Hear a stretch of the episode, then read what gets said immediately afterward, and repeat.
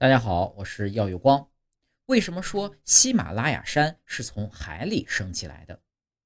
在喜马拉雅山陡峭的崖壁上或幽深的山谷里，已经发现许多古海洋动植物化石，包括三叶虫、笔石、腹足类、腕足类、鹦鹉螺、菊石、半鳃类、珊瑚、苔藓虫、海胆、海百合、介形虫、有孔虫、海藻。和鱼龙等等，这些化石说明喜马拉雅山地区曾经是一片汪洋大海，它是从古老的大海里涌现出来的。那么，茫茫的一片古海怎样变成了世界上最雄伟的山脉呢？是地壳上升的结果造成了这一切。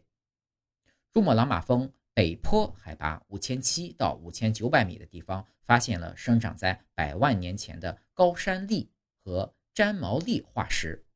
这些植物啊，现在在我国西南地区海拔两千二百米到三千米的很多地方仍有生长。